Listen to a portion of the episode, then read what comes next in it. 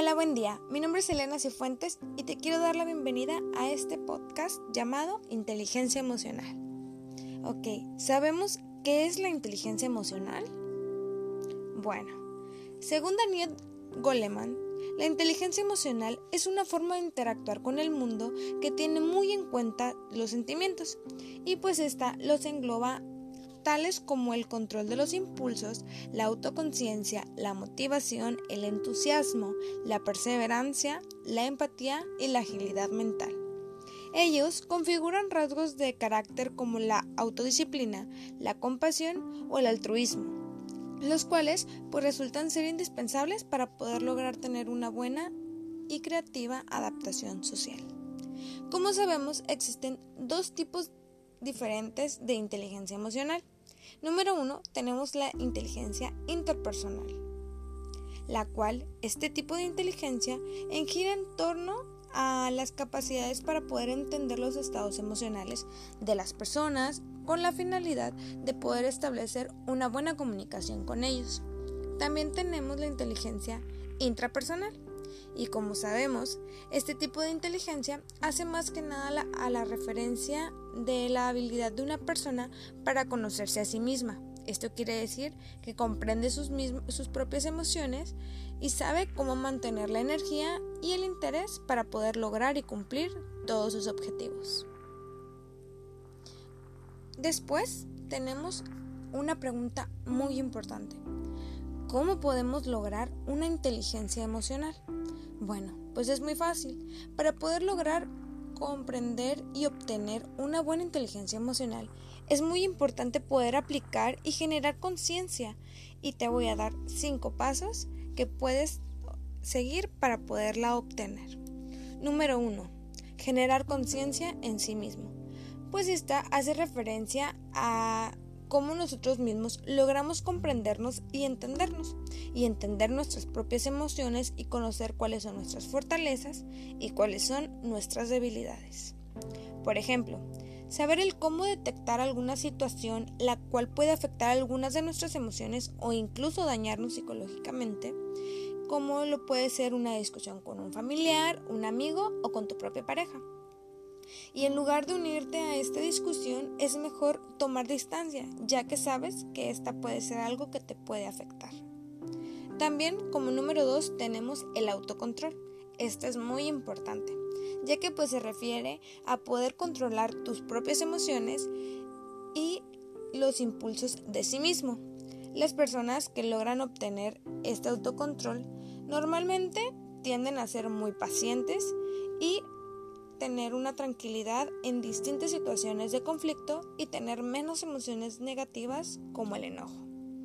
La motivación. Se refiere a, cada a que cada persona logra motivarse para hacer distintas cosas y su característica principal es ser una persona productiva y ser muy eficientes en todo lo que hacen, ya que por su motivación se impulsan a hacer cosas distintas y a hacer cosas nuevas para poder mejorar un futuro. Después tenemos la empatía, la cual, como todos sabemos, se refiere a la capacidad de lograr ponerse en el lugar de otra persona, de tal manera en la que podemos lograr identificar y entender los deseos, las necesidades y los diferentes puntos de vista de esta persona. Por ejemplo, podemos ponernos en el lugar de otra persona cuando hay una discusión y podemos entender un poquito sobre el cómo se siente o el cómo podría llegar a pensar en determinada situación. También tenemos por último la habilidad social, la cual las personas con fuertes habilidades sociales tienden a ayudar a las personas en lugar de centrarse en su propio éxito. Esto quiere decir que buscas el bienestar de otra persona antes que el tuyo mismo y eh, el solamente ayudar sin recibir nada a cambio. Ok, tenemos otra pregunta muy importante y esto hay que tomar nota. ¿Cuándo puedo aplicar una inteligencia emocional? Bueno, pues se puede aplicar una inteligencia emocional siempre y cuando nosotros mismos logremos desarrollar un gran y amplio autoconocimiento de nuestras necesidades, de nuestras emociones y nuestras habilidades. De esta manera, logramos distinguir de una manera exitosa cuáles son los aspectos de nuestra vida personal a los aspectos de nuestra vida laboral y profesional. Si tú logras identificar estas características, puedes llegar a lograr una inteligencia emocional muy amplia y muy elevada, ya que vas a lograr distinguir estos tres aspectos. ¿Por qué es importante las inteligencias emocionales?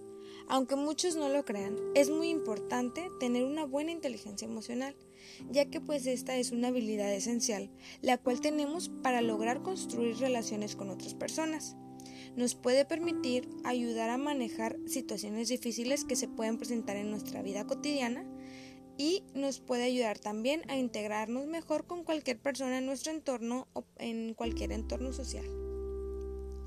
También es importante desarrollar este tipo de inteligencias ya que ésta puede hacerte un poco más empático, lo cual te permite profundizar una conexión con algún miembro de alguna comunidad, tanto familiar, con amigos o con pareja, y te ayuda a generar nuevas amistades.